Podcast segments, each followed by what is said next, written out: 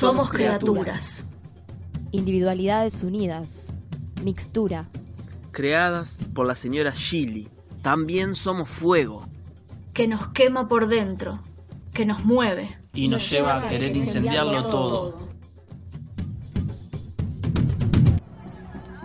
Somos las nietas, fotógrafas insurrectas. Este espacio está dedicado a las mujeres fotógrafas. Nos proponemos visibilizar desde la escucha a aquellas que han sido invisibilizadas, conocer sus historias y poner el foco en sus miradas.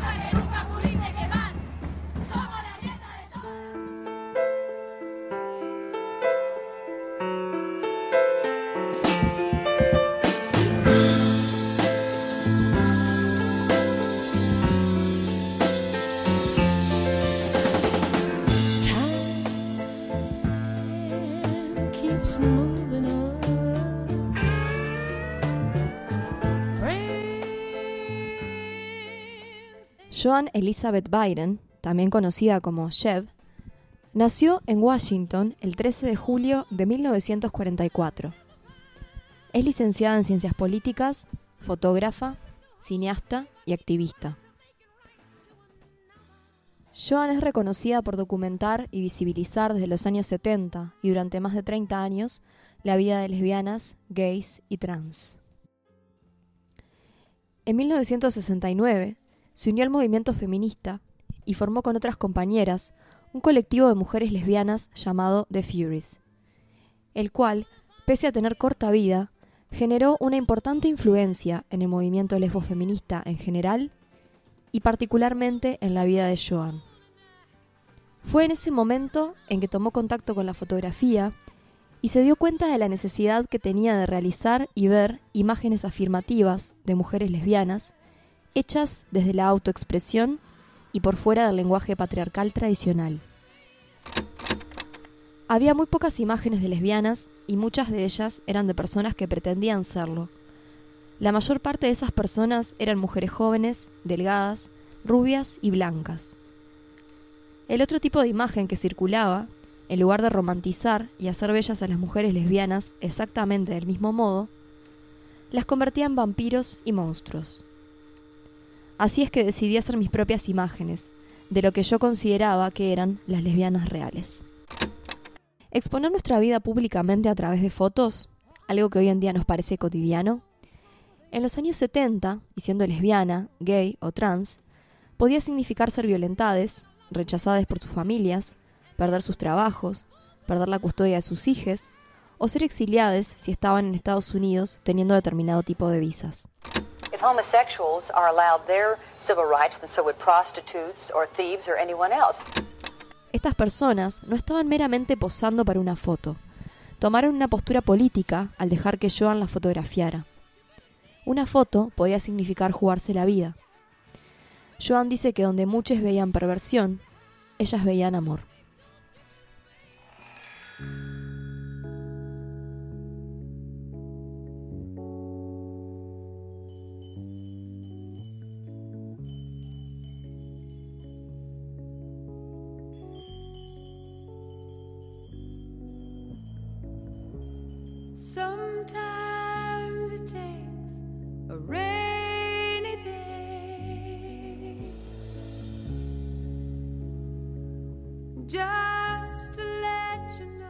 En el 50 aniversario de Stonewall, Joan fue invitada a exhibir parte de su trabajo fotográfico en varios espacios.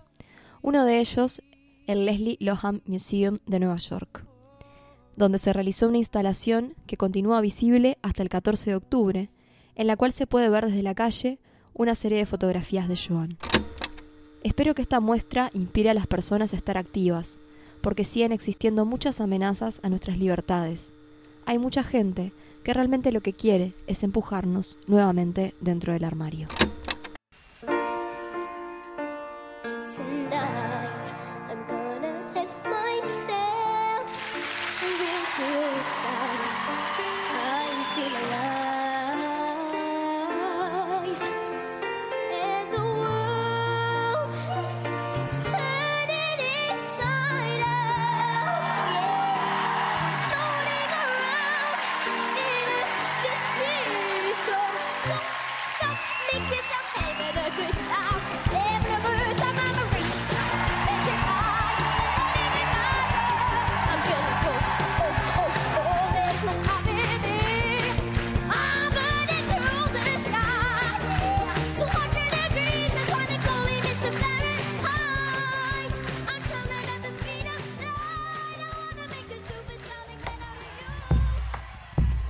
La resistencia, para encender la libertad.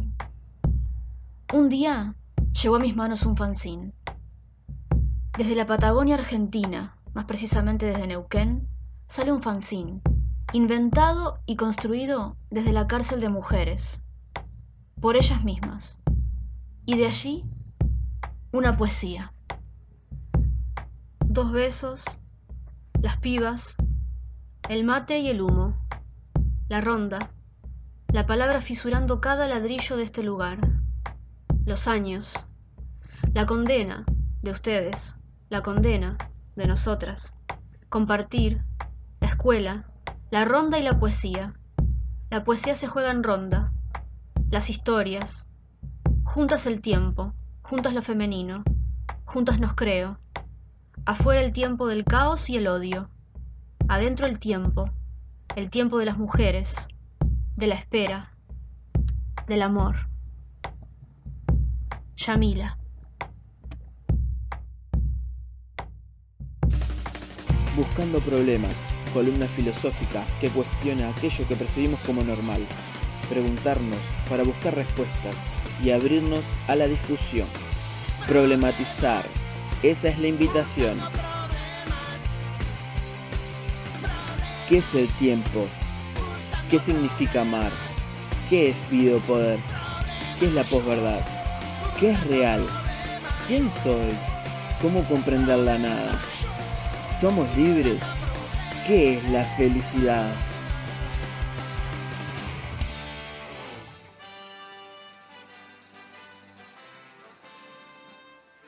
¿Existe el amor a primera vista? ¿Existe el amor entre amigues? ¿Existe el amor ideal? ¿Existe el amor eterno?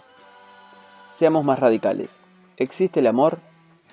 Ante esta pregunta, Eric Fromm responde, sin amor, la humanidad no podría existir un día más. Entonces, más vale que busquemos el problema a través del preguntarnos, ¿qué es el amor? Y más allá, ¿cómo sabemos si es amor? ¿Cómo saber si amo? ¿Cómo saber si me aman a mí? ¿Cómo saber si es amor del bueno? ¿Cómo saber si es amor verdadero? ¿Cómo saber si ese amor vale la pena? Y si vamos un poco más allá y nos preguntamos si es cierto eso que afirman las canciones de amor, por ejemplo, que no se puede vivir del amor, o si por el contrario tenían razón los Beatles cuando decían All we need is love, o sea, todo lo que necesitamos es amor. ¿El amor está sobrevalorado o quizás hoy por hoy está desvalorado?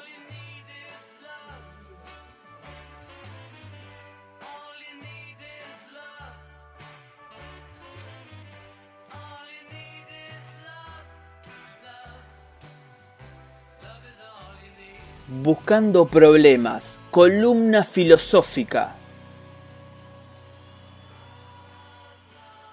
Estas preguntas apuntan a problemas tan grandes, gigantes, son complicadas de responder, aún sin cometer equívocos más. Ahora bien, no se equivoca el que no hace, y más vale que me critiquen por errar, a que me critiquen por no hacer. Quizás sea más prudente hacer preguntas más pequeñas, concretas, particulares. ¿Qué quieres decir cuando dices te amo? Seguro la primera vez que le has dicho estas palabras a alguien han significado mucho para ti y también para esa otra persona, aunque no te las haya devuelto como tú esperabas. Y si tú, inocente, no se las has dado a alguien aún, es porque significan mucho para ti. Ahora, el problema surge cuando ya las has dicho tantas veces que ya no sabes qué significa o por qué lo dices. ¿Cuánto hay condensado en esa afirmación? en ese verbo con su nexo lógico que lo arroja deliberadamente hacia la alteridad.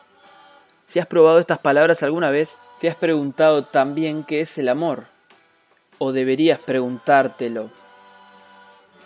Cuando uno está enamorado, las preguntas brotan del cerebro a la conciencia, como las gotas de lluvia brotan de las nubes. Pero así como no todas las gotas de lluvia van a parar al río, no todas las preguntas encuentran su respuesta. Si tú no has encontrado aún una respuesta clara y convincente a estas preguntas, tienes, a mi entender, dos opciones. o bien responder esta pregunta la mayor cantidad de veces que tu tiempo te lo permita, para que te deje de ser una mera opinión espontánea, para no quedarte con lo primero que se te viene a la mente y para dar una respuesta elaborada y fundamentada a esa persona a la que le hablas del amor, porque sin lugar a dudas lo merece. O si no, la otra opción que te resta es admitir que no sabes de qué hablas. Para ayudarles a decidir entre estas dos opciones, cito nuevamente a Eric Fromm. Prácticamente no existe ninguna otra actividad que se inicie con tantas tremendas esperanzas y expectativas y que, no obstante, fracase tan a menudo como el amor. Si ello ocurriera con cualquier otra empresa, la gente renunciaría a tal actividad. Puesto que esto es imposible en el caso del amor, solo parece haber una forma adecuada de superar el fracaso del amor, y es estudiar las causas de tal fracaso y estudiar el significado del amor. Si has superado la ingenuidad de creer en un amor color de rosas y buscas algo más, te propongo reflexionar en torno a los problemas del amor.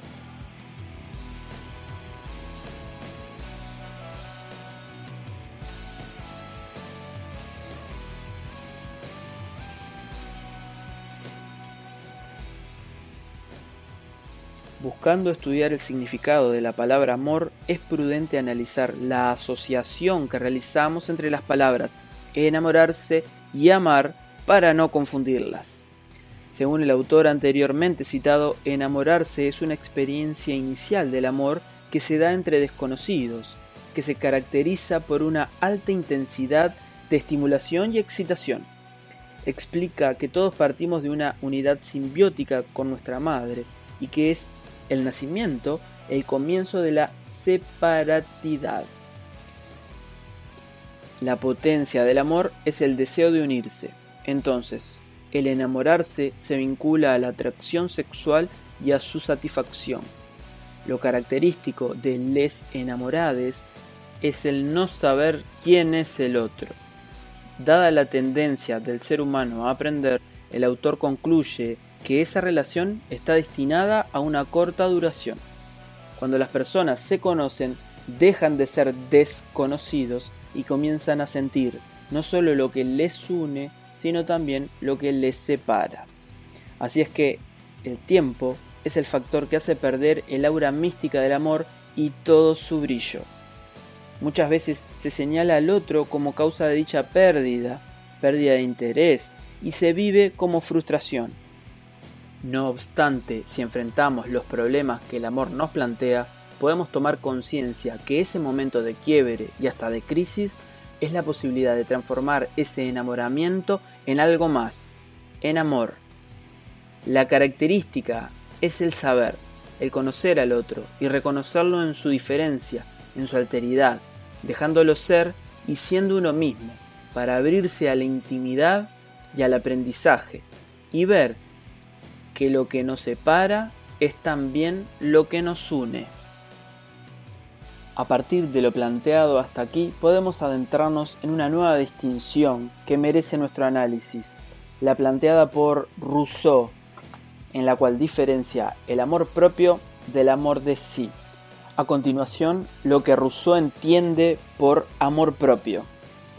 Vive de la compasión, es el deseo de ser estimado por los demás en tan alto grado como uno se estima a sí mismo, y es un sentimiento destinado a ser desgraciado, puesto que cada individuo posee el mismo amor propio y experimenta el mismo deseo. El amor propio sabe que no puede satisfacerse y odia a los otros por el amor propio que ellos tienen. El hombre, de semejante sociedad, solo vive para la mirada de los demás, a los cuales odia.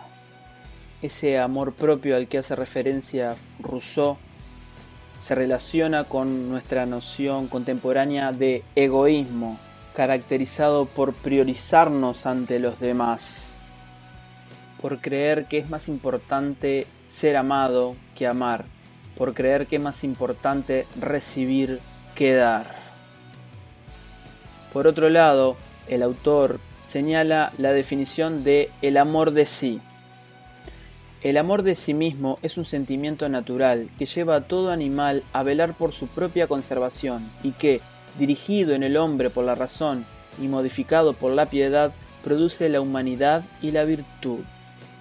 Ligado al instinto de conservación, no se limita al individuo y puede extenderse a la especie, cobrando una forma de piedad o compasión. A juicio de Rousseau, la amistad sería un fruto del amor de sí. El amor de sí, al igual que la amistad, que solo descansa en el compartir, no tiene otra ley que el sentimiento que la inspira. Por el amigo se hace todo como para uno mismo, no por deber, sino por deleite. Todos los servicios que se prestan al amigo son tanto bienes que uno se procura a sí mismo. En conclusión, debemos tener presente que cuando hablamos de amor, no estamos hablando exactamente de enamorarse. Y también que podemos estar hablando de un amor propio o de un amor de sí mismo. La cuestión es el amor hacia el otro.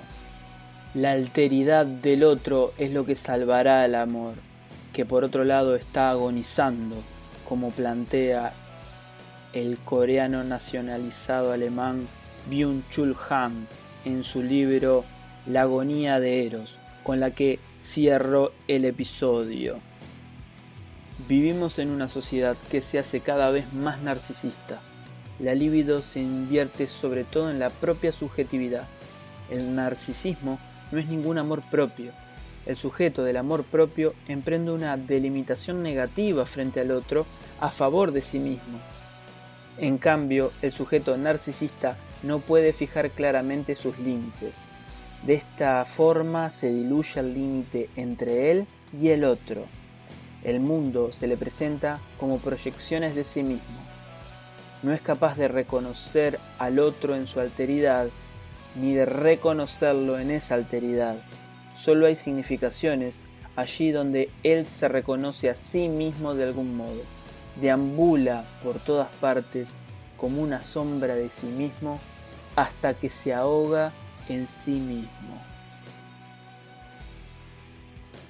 Según Han, el narcisismo es un problema aún más complejo que el egoísmo, puesto que no me delimito ante el otro y me priorizo, sino que me pierdo en mí mismo.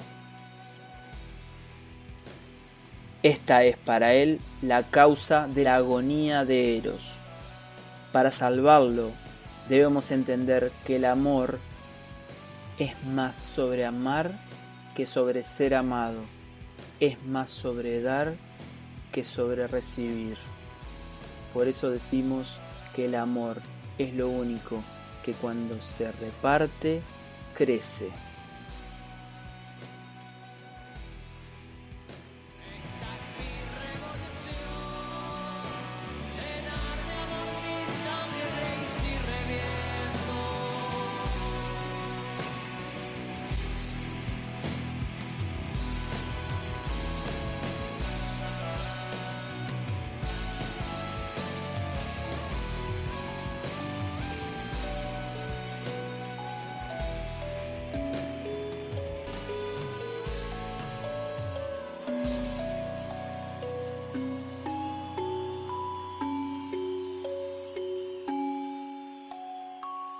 Hola y bienvenidos a Ruidos Disidentes, un espacio dedicado a la música desde la comunidad LGTB y los feminismos. Acá, Majo Z.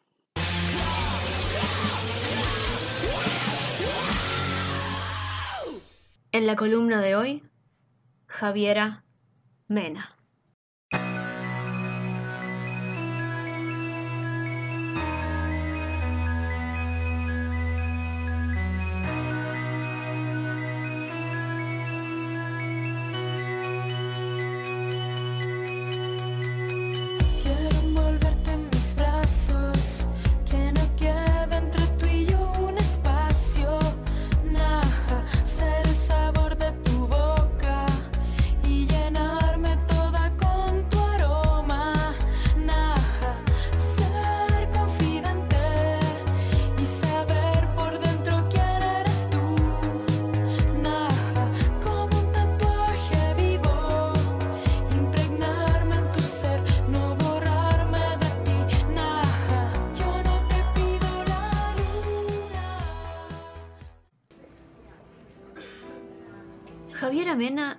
En Santiago de Chile en 1983.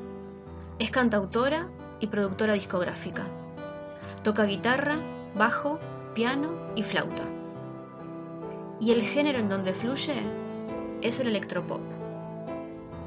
Considerada hoy día una ícono lesbo feminista del under chileno, Javiera tuvo su primera aproximación a la música a través de las emisoras de radio chilenas de finales de los 80, así como también lo fue su participación en un coro de iglesia cuando era niña. Comienza a tocar en 2001 en bandas de rock independiente del circuito under chileno y ya para el 2006 se aboca a su proyecto como solista y lanza su disco debut Esquemas Juveniles. En 2010 sale su segundo disco titulado Mena, ya editado por su propio sello Unión del Sur. En 2013, su tercer disco denominado Primeras Composiciones 2000-2003. En 2014 presenta su cuarto disco, Otra Era. Y en 2018 estrena su quinto disco llamado Espejo. Actualmente y desde hace un par de años reside en Madrid junto a su novia española. Como activista por los derechos de la comunidad LGTB, ha expresado en entrevistas que en algún futuro le gustaría adoptar un niño o niña chilena, pero que el día de hoy no podría, ya que las leyes de su país se lo prohíben. Lo mismo si quisiera casarme, comentó.